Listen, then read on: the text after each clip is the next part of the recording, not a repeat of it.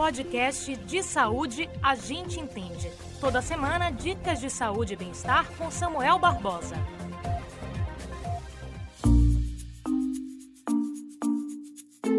Olá para você que acompanha o podcast de saúde A Gente Entende. Nos últimos dias tem sido veiculado na imprensa a falta de doses das vacinas contra a Covid-19. Né? Tem muita gente ansiosa para poder tomar a primeira dose e tem muita gente também preocupada pelo fato de já ter tomado a primeira dose, de ter chegado a data em que estava marcada a aplicação da, da segunda dose, mas que a pessoa não pôde tomar porque não tinha o imunizante disponível como todo mundo sabe, o governo federal tem distribuído a, as vacinas aos poucos.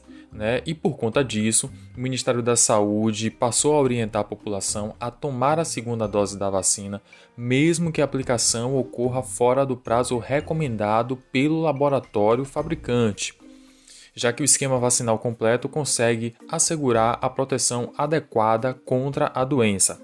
Essa recomendação foi divulgada esta semana pelo Programa Nacional de Imunização através de uma nota técnica.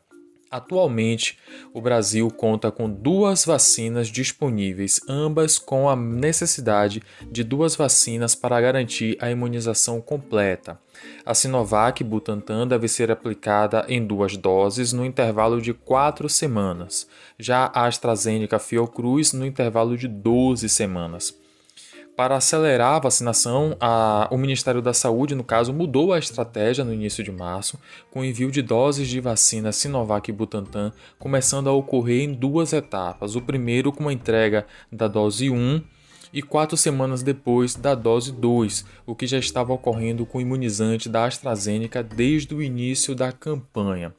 De acordo com essa nota técnica que foi disparada pelo Ministério da, da Saúde, atualmente há três grupos prioritários pendentes da segunda aplicação dessa vacina, que são 3% dos trabalhadores da saúde, 6,2% das forças de segurança, salvamento e forças armadas e 1,9% de idosos entre 60 e 64 anos totalizando 416.507 pessoas.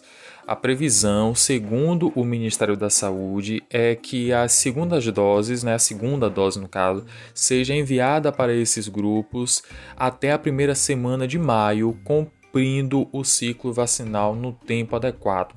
Então você que está aguardando a segunda dose, fique atento ao calendário, né? E mesmo que aconteça algum atraso na cidade onde você mora, a recomendação do Ministério da Saúde é que você deve tomar a segunda dose assim que ela estiver disponível. O podcast de saúde a gente entende vai ficando por aqui na próxima semana a gente volta com outro assunto. Grande abraço.